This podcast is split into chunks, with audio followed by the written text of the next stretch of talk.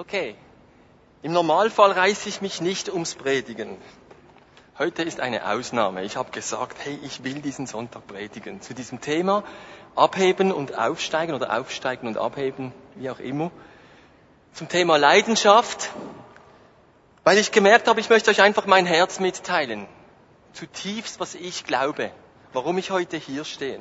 Wir reden in dieser Serie über Abheben und Aufsteigen als Gemeinde, aber jeder einzelne von uns in seinem persönlichen Leben. Es geht bei Abheben und Aufsteigen darum, um ein Leben, das geprägt ist von Leidenschaft. Leidenschaft hat ungemeine Kraft. Leidenschaft wurde von Philipp von Zesen, der hat 1690, wurde der geboren, wurde das Wort Leidenschaft eingeführt als Übersetzung vom lateinischen Wort Passio. Passion. Leidenschaft heißt eine Passion haben für etwas. Passio setzt sich zusammen aus Passio, das Leben, und Party, erdulden. Das Leiden, Entschuldigung, und erdulden. Und wenn wir diese Definition sehen, dann merken wir, Leidenschaft hat nichts zu tun mit einer neuen Disziplin von einem Wellnessangebot oder einfach ein Fühl dich gut Programm. Ich bin leidenschaftlich und gut drauf. Leidenschaft hat etwas zu tun mit Durchhalten, sich für eine Sache einsetzen in guten und auch in schlechten Zeiten. Und Leidenschaft hat doch Extremkraft. Wer Leidenschaft hat, der macht so einiges, das andere vielleicht verrückt finden. Viele von euch wissen, dass ich leidenschaftlich FCB-Fan bin. Und die denken vielleicht, der spinnt langsam. Wir haben so große Pokale gebastelt und sind an die Finalissima gegangen, weil wir leidenschaftlich für den FCB gefant haben. Das ist Leidenschaft. Die bewegt etwas, da macht man etwas. Aber ich möchte euch heute über meine viel größere Leidenschaft etwas sagen. Es gibt eine viel größere Leidenschaft in meinem Leben als der FCB. Und einige denken vielleicht, der singt denn laut im Stadion beim FCB. Leute, das stimmt. Die Kinder erschrecken neben mir, wenn ich singe. Aber ich habe mich entschieden, ich singe laut im Stadion, aber ich singe noch etwas lauter oder einfach leidenschaftlicher in der Kirche. Es gibt diese Leidenschaft, für die ich vor zehn Jahren bereit war, meinen Job, meine Karriere als Informatiker an den Nagel zu hängen, um mich voll und ganz diesem Abenteuer in der Kirche zu arbeiten, Kirche zu bauen, ähm, hinzugeben. Es war diese Leidenschaft, die mich und meine Familie dazu bewog, finanzielle Sicherheiten loszulassen und in meinem Leben auch Risiken einzugehen. Und wenn wir von den Finanzen reden, ich bin überzeugt, Gott wird uns versorgen. Er hat uns seit 15 Jahren als Gemeinde immer wieder versorgt, weil ich glaube, dass er Menschen ruft, die ihm leidenschaftlich nachfolgen. Und ich bringe nochmals diesen Satz wie vor zwei Wochen. Es ist meine Vision, dass die Gemeinde die Hoffnung der Welt ist und nichts mit ihr vergleichbar ist, wenn sie richtig funktioniert. Das glaube ich zutiefst. Wenn sie richtig funktioniert, ist sie mit nichts vergleichbar. Und der Visionssatz für uns als Gemeinde, wir möchten eine wachsende Gemeinde sein, in der aus Christus fernstehenden Menschen leidenschaftliche Nachfolger Jesu werden. Darum machen wir diese Gemeinde, weil wir angezündet sind von dieser Vision. Nun, viele von euch teilen diese Vision oder haben diese Vision schon geteilt. Aber ich weiß auch, dass das immer wieder mal im Leben in Frage gestellt ist. Und ich möchte euch einfach kurz zeigen, ihr seid in guter Gesellschaft, wenn ihr Visionen in Frage stellt. Ich möchte euch einige Beispiele bringen. Wartest du noch mit Klicken, Philipp? Wer von euch hat ein Handy? Könnt ihr mal die Nicht ganz wenige, oder? Sir Williams, der Chefingenieur der britischen Post, hat Folgendes gesagt. Zeig's mal bitte. Die Amerikaner brauchen vielleicht das Telefon, aber wir nicht. Wir haben sehr viele Eilboten. Da wurde mal die Vision nach einem Telefon in Frage gestellt von einem Experten. 1896, ist schon lange her. Ich habe noch andere Beispiele. Wer von euch hat schon bei McDonald's was gegessen? Auch einige, oder? 1952 hat McDonald's einen, ein Kreditgesuch gestellt bei der Bank das sind nicht ganz die unreflektiertesten Menschen, die überlegen sich gut, was sie sagen. Der hat gesagt, niemand kauft einem schottischen Einwanderer, Einwanderer Frikadellen ab. Frikadellen im Brot ab und sie haben das Kreditgesuch abgelehnt. Wer von euch hat einen Notebook, ein Laptop? Computer? Nicht, das ist dasselbe. Nicht ganz wenige. 1943, der CEO von IBM, IBM, eine der größten, mächtigsten Informatikfirmen. Ich denke, es gibt weltweit einen Markt vielleicht, für vielleicht fünf Computer. Hey, wenn du die Vision hattest, Computer in diese Welt zu streuen und der CEO von IBM kommt und sagt das, das bewirkt doch was. Du denkst, du, der hat vielleicht recht. Hat er recht gehabt? Nein! 1977, Ken Olsen, Präsident der Digital Equipment Corporation, eine Computerfirma. Es gibt keinen Grund, warum jemand einen Computer in seinem Haus wollen würde. Hä? Es gibt keinen Grund, warum jemand einen Computer in seinem Haus wollen würde. Ein Experte hat diese Vision in Frage gestellt. Wer von euch hat eine CD, Compact Disc? Vom Philips Vorstand, Philips, kennt ihr diese Firma, oder? Wurde gesagt 1982, wer braucht eigentlich diese Silberscheiben? Wer braucht eigentlich diese Silberscheiben? Experten fragen, hinterfragen diese Vision und haben sie in Frage gestellt. Wer von euch hat ein Auto? Nur so wenige. Wer hat wirklich ein Auto? 1909 hat auch einer von der Bank gesagt, das Pferd wird es immer geben. Autos hingegen sind eine vorübergehende Modeerscheinung. Hat er recht gehabt? Nein. 1946 von der Filmgesellschaft Century Fox, eine große Filmgesellschaft, wurde gesagt, der Fernseher wird sich auf dem Markt nicht durchsetzen. Die Menschen werden sehr bald müde sein, jeden Abend auf seine, Sperr, auf seine Sperrholzkiste zu starren. Die haben gedacht, keine Chance, vergesst das mit diesem Fernseher. Erdöl, 1859, nach Öl bohren, Sie meinen Löcher in die Erde bohren und hoffen, dass Öl rauskommt? Sind Sie verrückt? Röntgenstrahlen. Diese Strahlen des Herrn Röntgen werden sich als Betrug herausstellen, wurde gesagt. Hey, wir sind froh, gibt es Röntgenstrahlen. Und über die Flugzeuge wurde gesagt, schwerer als Luft. Flugmaschinen sind unmöglich. Und dann noch was zu den Gitarrenspielern. Eine Recording-Gesellschaft begründet die Zurückweisung der Beatles. Die haben die Beatles zurückgewiesen mit der Begründung, wir mögen den Sound nicht und außerdem ist Gitarrenmusik sowieso am Aussterben. Hatten sie recht? Nein, sie hatten nicht recht. Und ich möchte das einfach hier hinstellen. Wenn du eine Leidenschaft hast wenn du eine Leidenschaft hast für Gemeinde, es ist normal, dass das in Frage gestellt wird. Und es werden nicht alle das glauben und dahinter stehen, was wir leben. Aber lasst uns dranbleiben, leidenschaftlich zu sein. Ich möchte mit euch jetzt drei Dinge machen und wir müssen jetzt uns etwas verschieben. Ich möchte euch zuerst fünf Schwerpunkte eines leidenschaftlichen Christseins erklären. Dann schauen wir uns einen Clip und der geht 13 Minuten. Ihr könnt heute viel Clip schauen und dann fragen wir uns, was heißt das für heute? Und damit wir diesen Clip gut sehen, bitte ich euch jetzt etwas ganz Mutiges zu machen. Und alle, die einen Stammplatz haben in dieser Kirche, es tut mir schrecklich leid. Ich bitte euch alle aufzustehen und euch nach vorne zu bewegen, sonst könnt ihr die Untertitel nicht lesen.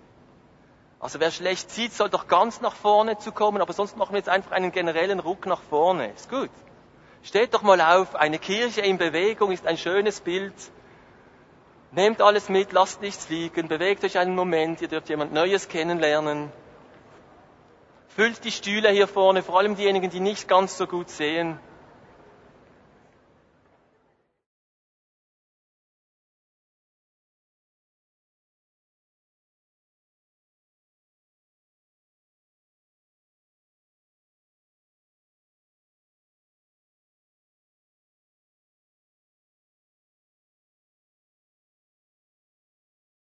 Da gibt's ein paar, die haben ihren Stammplatz und verlassen ihn auf keinen Fall.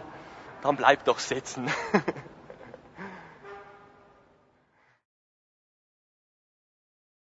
okay. Darf ich fragen, wer von euch noch nie in einem Kennenlernkurs war bei uns? Darf ich ganz schnell fragen? Wer noch nie war? Okay, und wer war alles schon im Kennenlernkurs? Okay, für euch ist es Repetition, für die anderen ist es neu. Aber ich bitte euch, macht euch mal Gedanken, wo stehe ich in meiner Nachfolge, in meinem Christsein, wo möchte und wo kann ich und wo möchte ich Schritte gehen. Und lasst uns zusammen Apostelgeschichte 2 lesen. Der Moment, wo die ersten Christen die erste Gemeinde gebildet haben. Wo wir herauslesen möchten, was macht dieses leidenschaftliche Christsein aus. Einige Verse aus Apostelgeschichte 2. Genau. Lasst uns laut lesen. Die nun sein Wort annahmen, ließen sich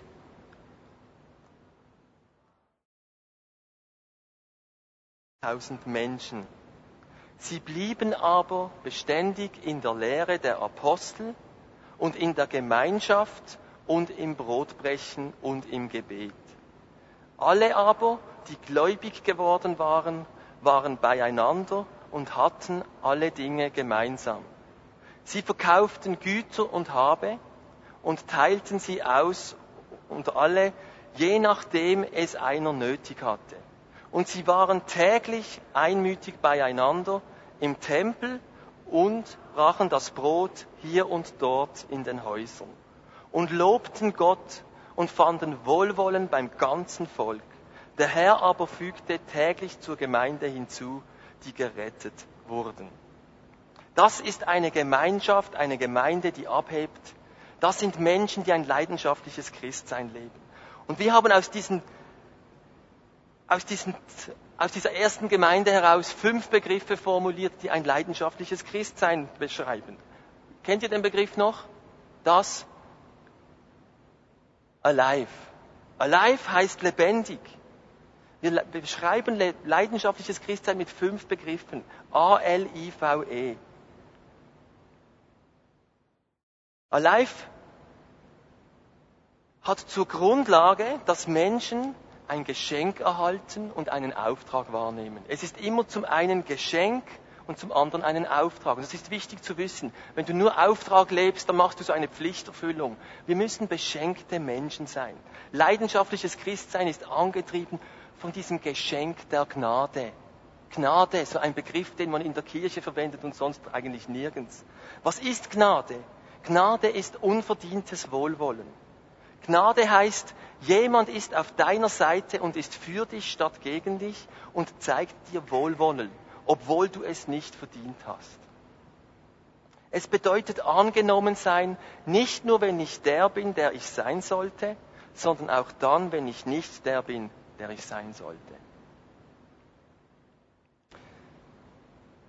Die Christen in dieser ersten Gemeinde waren angetrieben von Jesus Christus, der für sie gestorben ist, der sie angenommen hat. Da war dieser Matthäus, dieser Zöllner, dieser Betrüger, wo Jesus gesagt hat, komm zu mir, folge mir nach.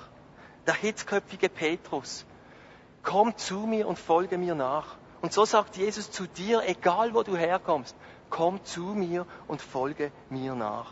So sehr hat Gott die Welt geliebt, dass er seinen Sohn gab, damit alle, die an ihn glauben, nicht verloren gehen und ewiges Leben haben. Es ist dieses Geschenk, wo du noch, wo du gar nichts dazu hintun kannst. Das wurde gemacht für dich. Und ich möchte es dir wirklich ganz persönlich zusprechen. Das zählt für dich. Auch heute noch, auch wenn du schon lange Christ bist. Du musst nicht perfekt sein und du bist nicht perfekt. Und was haben nun diese Christen gemacht? Wie hat ihr leidenschaftliches Christsein ausgesehen? Zuallererst haben sie einen Glauben gelebt, der dankbar ist. Und das hat sich ausgedrückt in Anbetung. Wir haben heute Abend Gott hier angebetet. Das haben die auch gemacht. Sie waren einmütig zusammen täglich im Tempel und in den Häusern, also in ihren Häusern zu Hause und lobten Gott. Wer dieses Geschenk annimmt, soll es Gott wie zurückgeben, indem er ihn lobt und preist. Und im Psalmen werden wir aufgefordert, Gott zu loben. Und es heißt dort auch, Gott wohnt im Lobgesang seines Volkes. Wenn wir Gott anbeten, dann ist Gott gegenwärtig. Das hat eine Auswirkung. Und wenn du möchtest, dass Gott dein Leben prägt und Gottes Geist etwas in deinem Leben tut, dann bleib und sei ein Anbeter. Ich möchte euch den Vers lesen aus Epheser 5,18. Da geht es darum, oder da heißt es, betrinkt euch nicht, denn das führt zu einem zügellosen und verschwenderischen Leben, sondern lasst euch vom Geist Gottes erfüllen. Erfüllt sein vom Heiligen Geist. Wie geht das nun? Das geschieht, indem ihr euch gegenseitig mit Psalmen, Lobliedern und anderen geistlichen Liedern ermuntert. Indem ihr aus vollem Herzen dem Herrn singt und musiziert, indem ihr Gott, unserem Vater und, und dem Herrn Jesus Christus alle Zeit und für alles dankt. Wenn wir zusammen anbeten, dann hat das Kraft. Ist das ein Punkt, wo wir zulegen können und wir kommen wieder zusammen mit dieser Haltung, wir beten Gott an. Es spielt keine Rolle, welche Lieder gespielt werden. Es spielt keine Rolle, wer die Anbetung leitet. Ist es dein Punkt, ich frage dich, wo du dich neu entscheiden möchtest, Gott anzubeten? Am Sonntag kommst du her, um, um anzubeten? Ich hatte mal eine Mega-Lektion. Ich liebe Anbetung. Das war ein Zugang zu Gott. Als ich mit 25 etwas mit Glauben zu tun haben wollte, hat es damit zu tun, dass ich gemerkt habe, das kannst, du kannst Gott anbeten mit irgendwelcher Musik, vor allem mit der Musik, die mir gefällt. Das war für mich eine neue Dimension. Und dann kam also die Zeit, da war es wirklich kompliziert, da musste die Musik so richtig stimmen, dass du anbeten konntest. Und ich habe dann in der evangelischen Stadtmission gearbeitet und die haben da so haben wir so immer so, so Gebetszeiten und man hat mit diesen alten Kirchengesangsbüchern angebetet. Und ich habe gemerkt, das liegt mir jetzt überhaupt nicht. Diese Texte, die ich nicht verstehe und, und, und. Aber ich habe es geschafft, eine Haltung hinzubekommen, auch mit diesen alten Liedern Gott anzubeten, weil Anbetung hat keine, spielt keine Rolle, welche Lieder es sind. Und ich finde, wir geben uns hier alle Mühe, gute Musik zu machen. Wir haben Musiker, die Musik machen. Lasst uns mit einer Haltung der Anbetung Gott anbeten. A für anbeten, L für lieben, ein Glaube, der verbindend ist. Alle, die gläubig geworden waren, waren beieinander und hatten alle Dinge gemeinsam. Sie verkauften Güter und Habe und teilten sie aus unter alle, je nachdem es einer nötig hatte. Das ist megamäßiges Commitment füreinander. Man ist nicht einfach anonym unterwegs, sondern man reagiert darauf, wenn der andere in Not ist. Es ist ein Nehmen und ein Geben. Ich möchte dir sagen, dass du heute hier bist, ist ganz wesentlich. Und vor allem, wenn du in dieser Gemeinde Beziehungen hast, dass du heute hier bist, ist wesentlich. Weißt du wieso? Du bist ein Gegenüber für jemanden anderen. Hä? Und der Sonntag ist ein Ort, wo wir einander treffen. Und wir haben ein Problem, wenn wir uns nicht mehr treffen, weil wir dann dieses Beziehungselement nicht mehr so stark haben. Leidenschaftliches Christsein beinhaltet diese liebevollen Beziehungen. Richtig, das kann man auch im Alltag leben, das soll man auch. Für das sind diese Kleingruppen da, wo man sich vielleicht in einem Hauskreis oder wie man es immer nennt, das Entscheidende ist, Beziehungen zu haben. Aber der Sonntag hat eine ungemeine ein Potenzial, dass wir es dort noch einmal und erst richtig leben. Ich glaube, dass Beziehungen eine Riesenchance ist für die Christen und für die, für die Christenheit, weil es ist in unserer Kultur ein Luxus. Wenn man eine östliche Kultur nimmt oder die Südländer, da ist Beziehung und Familienleben, da bist du irgendwo eingebunden, relativ von der Natur, von der Kultur aus. Bei uns ist das Mangelware. Ich glaube, dass viele nur noch oder vor allem die Beziehung über den Arbeitsplatz oder so leben oder wo sie gerade eingebunden sind. Wenn das wegfällt, kannst du plötzlich in einem Riesenloch landen. Und ich möchte dich ermutigen, lebe Beziehungen und lebe Beziehungen in deiner oder in dieser Gemeinde. Nicht mit 100 Leuten, mit fünf bis zehn Leuten. Ich glaube, dass das ein ganz wertvoller Schatz ist des Christentums. Und weil das zu zu diesem Christsein gehört, gibt es kein Solo-Christentum. Du brauchst eine Gemeinde, ich kann es dir nicht anders sagen. Die sind nicht perfekt, weil du nicht perfekt bist und die anderen auch nicht. Aber wir sollen dranbleiben, in diesem Beziehungsnetz verbunden zu sein. Ein drittes, dritter Schwerpunkt ist das Investieren, ein Glaube, der tätig ist. Da wurde verkauft, da wurde einander gegeben, da wurde einander gedient. Wir formulieren es investieren kreativ und sozial in der Gesellschaft, aber auch in der Kirche. Sei ein Mensch, der sozial aktiv ist in deinem Umfeld. Und sei ein Mensch, der sich in die Kirche investiert. Nicht mit 100 Jobs. Viele Christen sind häufig überarbeitet in der Kirche. Aber andere sind dafür fast untätig in der Kirche. Es ist ein Leib, der zusammenspielt. Wenn jeder seinen Platz einnimmt, dann hat Kirche ungemein Kraft. Dann ist sie diese Hoffnung der Welt, die nicht vergleichbar ist. Dann funktioniert sie richtig. Die Vineyard hat einen Slogan, der heißt Everybody can play. Jeder soll und kann einen Platz einnehmen in diesem Leib. Dazu gehören auch die Finanzen. Und wenn wir in der Apostelgeschichte nachdenken, die haben ganz viel Finanzielles miteinander getauscht, oder? Die haben sich eingesetzt, wo Nöte waren. Hinzu kam aber, dass sie auch im Tempel waren. Die haben diesen sogenannten Zehnten abgegeben in den Tempel, damit der Tempel seine Arbeit verrichten konnte. Und so ist es auch mit der Gemeinde. Dieses Mittragen der Gemeinde und dieses Aufeinanderachten sind zwei Arten des Gebens, die dieses leidenschaftliche Christsein beinhalten. Leidenschaftliches Christsein, Christ, leidenschaftliche Christen investieren sich mit Gaben und Finanzen. Und dann haben wir das V, ein Glaube, der heilsam ist, verändern. Da gibt es die Momente, wo wir füreinander beten und erwarten wollen, dass Gott eingreift. Aber ich bin auch überzeugt, dass wenn wir Gnade empfangen und gnädig miteinander leben, dann ist das eine heilende Gemeinschaft. Dann wird es Menschen Heilung bringen, die in der Einsamkeit leben. Dann werden wir einander wieder Wert geben, wenn wir minderwertig sind. Ich möchte euch einen Satz lesen, der ich finde, der extrem Power hat. Leidenschaftliche Christen gehen gnädig miteinander um und nehmen den anderen auch dann an, wenn er nicht derjenige ist, der er sein sollte. Nimm doch diesen Satz mal mit und wo du drin stehst. Bist du bereit, einen Menschen anzunehmen, auch wenn er ganz anders ist, als du es dir gedacht hast und man sein sollte, vielleicht als Christ sein sollte? Versteht ihr, in Gemeinden, wo keine neuen Leute dazukommen, da sind wir etwas sehr konform. Alle wissen, wie man sich zu, zu verhalten hat. In Gemeinden, wo neue Leute hinzukommen, kommt man mit ganz unterschiedlichen Lebenskonzepten. Schaffen wir es da, gnädig miteinander umzugehen und so einen Ort zu sein, wo man sich verändern kann. Das E vom Alive steht für Einladen, ein Glaube, der ansteckend ist. Sie waren täglich beisammen, lobten Gott und fanden Wohlwollen beim ganzen Volk und der Herr fügte täglich zur Gemeinde hinzu. Ich finde das ein starker Satz. Sie fanden Wohlwollen beim ganzen Volk. Die waren präsent in der Gesellschaft, in ihrem Umfeld, weil sie haben sich in ihr Umfeld auch investiert. Wir nennen es investieren und einladen. Lasst uns auch außerhalb der Kirche uns in Menschen investieren und den Mut haben, sie auch zum Glauben oder auch in die Gemeinde einzuladen.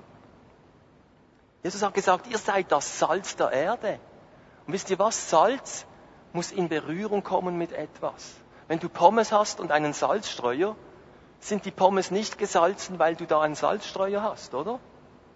Du musst dieses Salz über die Pommes streuen. So müssen Christen Teil sein von der Gesellschaft. Und ich mache dir Mut, als leidenschaftlicher Christ Teil zu sein der Gesellschaft. Das ist das Alive. Schnelldurchgang, hä? sehr schnell. Für einige, ihr habt es schon mal gehört, wo bist du da dran? Und lasst uns jetzt einen Clip anschauen. Ich habe gedacht, es ist sehr gut mal zu sehen. Wir gehen jetzt durch die gesamte Kirchengeschichte durch. Okay? Und lasst uns mal einfach mit diesem Gedanken durchgehen. Das Entscheidende war nicht die richtige Kirche, die richtige Struktur, die richtigen Leiter. Das Entscheidende war Menschen, Einzelne, die sich zusammengetan haben zu Gruppen, die ein leidenschaftliches Christsein gelebt haben. Ein Durchgang durch die Kirchengeschichte. Willkommen, willkommen heute. Die Kirche hat Bestand und wir alle schreiben das nächste Kapitel. Ich weiß nicht, wo du jetzt gerade stehst, wenn du das so gesehen hast. Mir ist wichtig, es geht um dich. Du zählst, du spielst eine Rolle. Gott hat es so gedacht, dass jeder von uns seinen Platz einnimmt in dieser Welt. Du bist gemeint. Du bist gemeint. Du bist gemeint. Du bist gemeint. Verstehst du? Du bist Gemeinde, du bist gemeint. Gott meint dich. Gott meint mich und zusammen bilden wir einen Leib. Und ich weiß, ich glaube, man muss gar nicht mehr so viel dazu sagen. Ich möchte dich fragen, wo stehst du heute? Was ist dein Schritt? Ist es dein Schritt, in, in diese Gemeinde, in diese Gemeinschaft hinein, dieses Geschenk anzunehmen? Ich glaube nicht, dass das automatisch passiert. Verstehst du? Nicht, weil du ein Auto in der Garage hast, bist du einfach Autofahrer. Sondern du musst in dieses Auto einsteigen und rumfahren. Ich lade dich ein, geh auf Gott zu und sag ihm, ja, ich möchte leidenschaftlich leben. Und du musst nicht perfekt sein. Ich sag's dir, weil ich bin's auch nicht und es ist keiner von uns. Aber Gott wünscht sich, dass du dich einreißt in diesen Leib und deinen Platz einnimmst. Und wenn du heute hier bist, schon Jahre unterwegs, ich möchte dich einfach ermutigen, geh deinen Schritt. Lasst uns nicht stehen bleiben, sondern einen Schritt, um den anderen vorwärts zu gehen. Und ich habe euch auf dem Predigtzettel abgedrückt, was für Möglichkeiten wir als Gemeinde anbieten. Dieser Gottesdienst ist einer. Aber es geht eigentlich nicht um diesen Gottesdienst, versteht ihr? Ich war gestern, war Vineyard Schweiz Treffen. Und ich muss euch einfach sagen, wir sind in einer ganz tollen Bewegung. Die Vineyard Bewegung, die ist voll dran, Gemeinden zu bauen, die nach außen wirken. Und in unterschiedlichsten Formen. Und da gibt es momentan so moderne Gemeinden, die, die bauen Gemeinde ohne Gottesdienst. Kann man auch. Wir haben uns entschieden für diesen Gottesdienst, weil wir glauben, dass das Kraft hat, wenn wir zusammenkommen. Ich weiß nicht, wo dein Punkt ist, vielleicht hier wieder stärker einzusteigen oder da, wo es darum geht, mitzuarbeiten. Wir suchen zurzeit dringend wieder Leute bei den Kindern. Jemand, der das wirklich auf dem Herzen hat und auch eine Begabung hat. Wir müssen ein ganzes Team neu aufbauen. Wenn du das bist, und am Fragen bist, dann komm doch auf uns zu. Wir suchen wieder Leute für die Teenagerarbeit und eine Jugendarbeit aufzubauen. Wir haben viel vor als Gemeinde. Es braucht jeden Einzelnen. Und auch das finanzielle Mittragen. Da geht es nicht darum, wie toll ist die Gemeinde und dann gebe ich ihnen was. Das ist eine Frage der leidenschaftlichen Nachfolge, in diesen Tempel hineinzugeben. Auch wenn wir nicht perfekt sind. Ich würde gerne schließen mit einem Moment, wo wir einfach ruhig werden und dann füreinander beten. Oder ich bete ein, ein Gebet dann. Und dann steigen wir nochmals ein in dieses Lied That's why we praise him. Und vielleicht ist es dein Bekenntnis, mit dem Punkt, wo du dran bist mit Gott, aufzustehen und sagen, ich lobe und preise dich, ich folge dir nach, ich möchte ein leidenschaftlicher Nachfolger sein.